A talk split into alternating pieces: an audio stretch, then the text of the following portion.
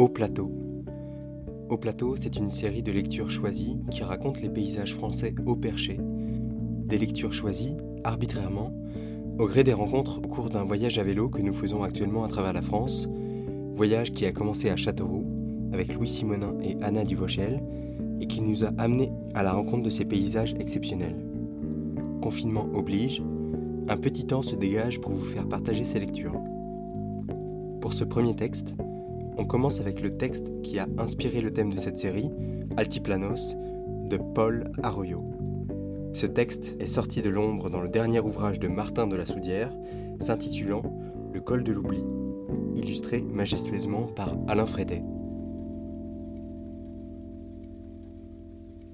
Ce livre raconte la vie de ce Paul, fils d'immigrés espagnols, qui devint instituteur agricole itinérant en Lozère, drôle de métier, dans les années 60.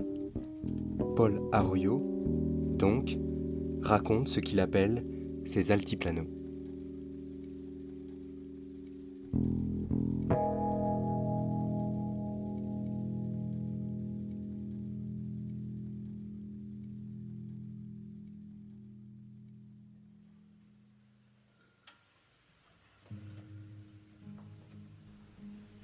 Lu dans plusieurs romans, la locution Le pays d'en haut rejoint pour moi cet autre Les hautes terres du Massif central, inoublié depuis mes cours de géographie à l'école normale.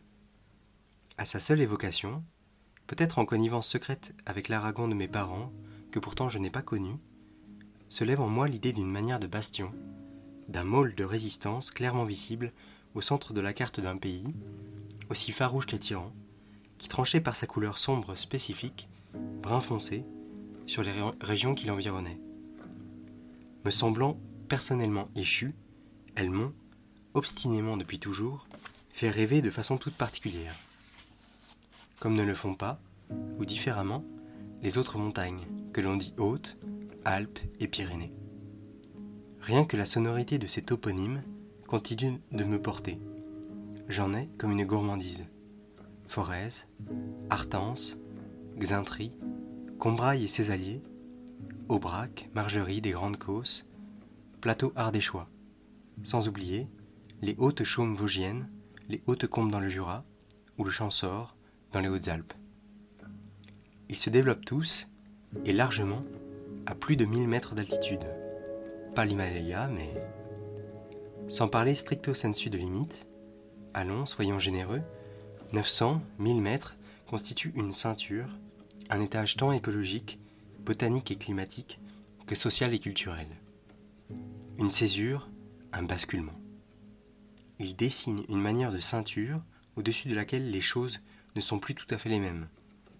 Davantage de rigueur, davantage de froid, enfin un peu de sérieux, comme l'écrivait Henri Michaud dans Équador à propos d'un volcan de l'équateur, qui justement, décevant, n'en avait pas. Une montée en grade. On ne s'y rend pas, on a plutôt à les gagner. C'est haut, il se mérite. Il forme comme une table, une série de tables dominant Limagne, Basse-Cévennes et autres couloirs rhodaniens ou plaines d'Alsace. Un exaucement du sol plus qu'à proprement parler un ou du relief. Paradoxalement, quant à elle, hérissée de trucs, puèches et autres serres et signaux, la Margeride s'achève en son sud par un repentir, se faisant plaine, in extremis. Bien curieuse plaine que celle-ci, en Lozère, dite de Montbel, appelée également Causse.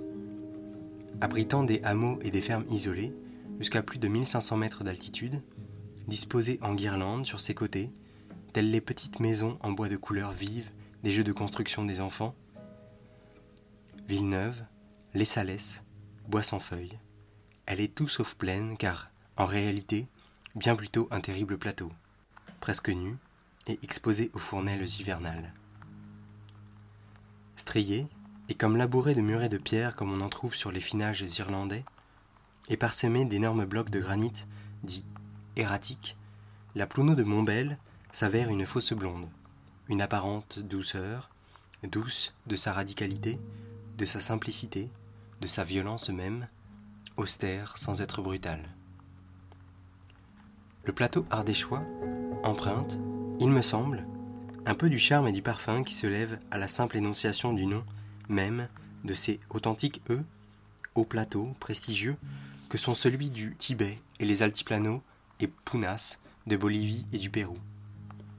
Un de mes professeurs, Amande, nous rappelait que le désormais consacré Massif central avait d'abord, il y a longtemps, été baptisé plateau central par les premiers géographes.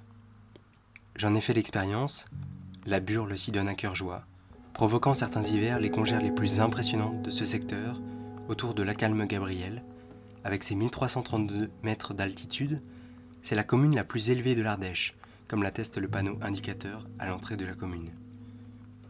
Village-rue, village western, un courant d'air, avec, pour seul invité, le ciel. Et, excepté quelques bétails et de très rares énormes fermes forteresses, rien que de l'espace et du silence alentour, on en sort aussi abruptement qu'on y rentre. Il ne faudrait pas s'y rendre, même pas prononcer son nom, le laisser à lui-même. Côté Haute-Loire, au pied du mont Mézin, chef-lieu de la commune la plus élevée de tout le massif central avec ses 1350 mètres, les estables n'est pas en reste. Plus généralement, me fascine l'altitude. Tout spécialement pour moi, le type de transition entre plaine et montagne. Dès qu'apparaissent, avant que peu à peu de se rapprocher, les pré-Alpes ou la crête frontière des Pyrénées, les ballons des Vosges ou les craies jurassiens. La première fois qu'en train je suis monté en Lozère, sans discussion aucune, elle fait se démarquer d'un ailleurs un ici. Deux zones, deux entités. En disant de la sorte de la différence, l'altitude distribue des qualités, et en ce qui concerne le haut, dit un excès à la fois qu'un défaut. En son intime patrie de Monsieur le Froid, Moros, dans la langue turque, elle condense et porte en elle le froid, du plus froid. Sur les là-haut, tout en effet éclot avec retard. Une paresse à vivre et à pousser, non, une retenue plutôt, deux mois dans les coins que j'arpente régulièrement. Nul arbre fruitier non plus, la vigne, n'en parlons pas. Quant aux tomates, elles peinent à rougir. Mais, on l'aura compris, si plateau rime et se conjugue avec altitude, il nous parle encore d'autre chose, plus subtilement, plus secrètement, dont ne nous parle pas montagne, car au fond, qu'est-ce qu'un altiplano?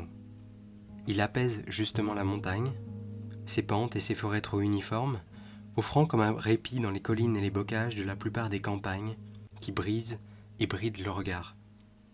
Zone dissidente, donnant l'impression qu'on est plus libre qu'ailleurs, d'avoir le ciel à soi tout seul, et l'envie d'y marcher à grandes enjambées, chaussées de bottes de sept lieues, de se laisser porter par elle, la parcourir, pas la gravir, simplement de l'arpenter, la partager, en compagnie, pourquoi pas, d'une inamorata. C'est moins la sensation de dominer un territoire qui prévaut, comme pour qui parvient à un sommet, que celle, plus subtile, de pouvoir enfin mieux respirer, analogue à celle que procure une clairière dans la forêt, une éclaircie, ou encore une vaste place en plein centre-ville, rompant alors avec l'étroitesse, l'encombrement des rues et la hauteur des immeubles. Soudain, de la lumière. La vue y porte loin, mais c'est moins voir loin que voir mieux, et tout sous un même regard. Champs, chemins, lieux habités, qui s'égrènent dans une sorte de covisibilité.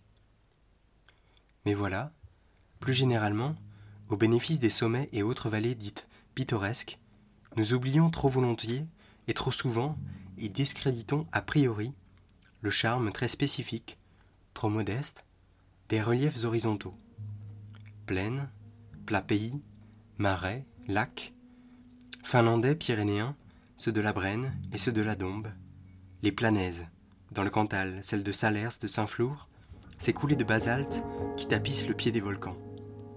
Le Cap-Cyr, le Donzan et le pays de Sceaux, aux confins de l'Aude et des Pyrénées orientales, le Vercors. La Beauce, aussi. Mais oui, la plaine du Pau. J'allais oublier la mer, quand on la voit du rivage.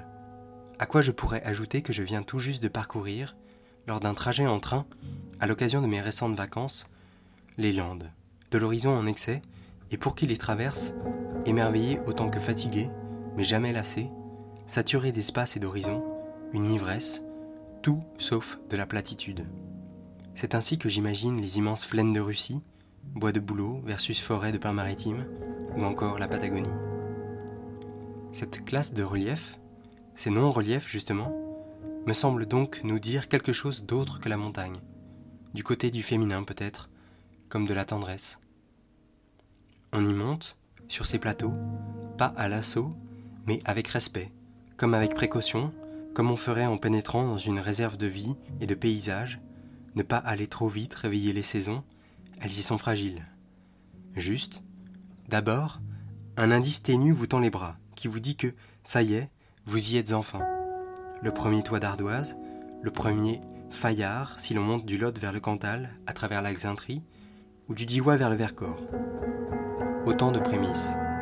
Un basculement, mais un espace frontière est là qui brouille les cartes, indécis, labile, un territoire périèque, comme l'écrit un historien. De Péri et Oikos, terre située en périphérie des zones occupées par l'homme, des lieux qui se tiennent entre les entre-deux, comme à l'entresol, ne se révélant qu'à ceux qui prennent le temps et le parti des marges, des confins et des pourtours. La culture japonaise avait trouvé les mots pour dire les montagnes de l'esprit ou celles de l'âme, tandis que la peinture de paysages chinoise savait, par exemple, représenter le motif du village de montagne après l'orage, et le type de relief qui, plus qu'un autre, à chacun le nôtre, nous convient, voire nous correspond. Mais le pays d'en haut ne me paraît jamais autant plateau qu'une fois posée la neige. La limite exacte de ces chutes soulignant toujours clairement une limite, bien souvent celle des 900 000 mètres dont je parlais, car on habite le plateau, pas la haute montagne. Dès lors, en même temps qu'il est à même d'accueillir du rêve, le nôtre, plus peut-être que les autres campagnes, ils contiennent de la peine, du chagrin. Ils nous parlent de l'ordinaire et du quotidien des familles d'agriculteurs, comme en hommage, je souhaitais donc rappeler ici, parfois obstinés, la présence de ceux qui, d'ici, gardent les terroirs et tiennent obstinément les finages, de ceux qui, postiers ou déneigeurs, maintiennent tant bien que mal les services, de ceux enfin qui continuent de cultiver, voire toujours de défricher. Les hautes terres ne sont pourtant pas la fin du voyage. Un sommet tutélaire souvent les domine, à son tour, les accomplit. Je pense à la chaîne du puits, ligne bleue ou blanche selon la saison, et qui polarise le regard des habitants des plateaux limitrophes de la Creuse et du Puy-de-Dôme, zone de lande improductive du Cosméjean, le Mont Jargot. De quoi rêver encore, donc, car quoique nous semblions comblés par les altiplanos, notre désir d'altitude ne pourra jamais être assouvi. Et c'est tant mieux. La plus belle zone des montagnes est celle où l'on dépasse, tout en étant soi-même dépassé, écrivait le géographe pyrénéiste Franz Schrader en 1897. Et un proverbe chinois affirme pour sa part Lorsque tu es parvenu au sommet de la montagne, continue à monter.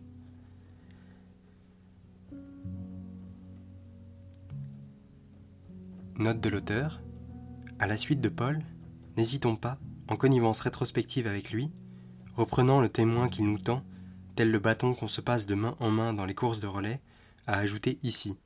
Depuis ces années-là, cet éloge des pays d'en haut n'en finit pas d'être régulièrement nourri et enrichi par le cinéma, avec par exemple le film L'homme des hautes plaines. En géographie, par le nom de cette province du Québec, les pays d'en haut, par une zone géographique de l'île de la Réunion, les Hauts, ou par la crête des Vosges du Sud, dite Haute-Chaume. En littérature, enfin, avec l'essai de Yves Bonnefoy, L'arrière-pays, et la désignation Haute-Cévennes, dont se revendiquait l'écrivain Jean Carrère.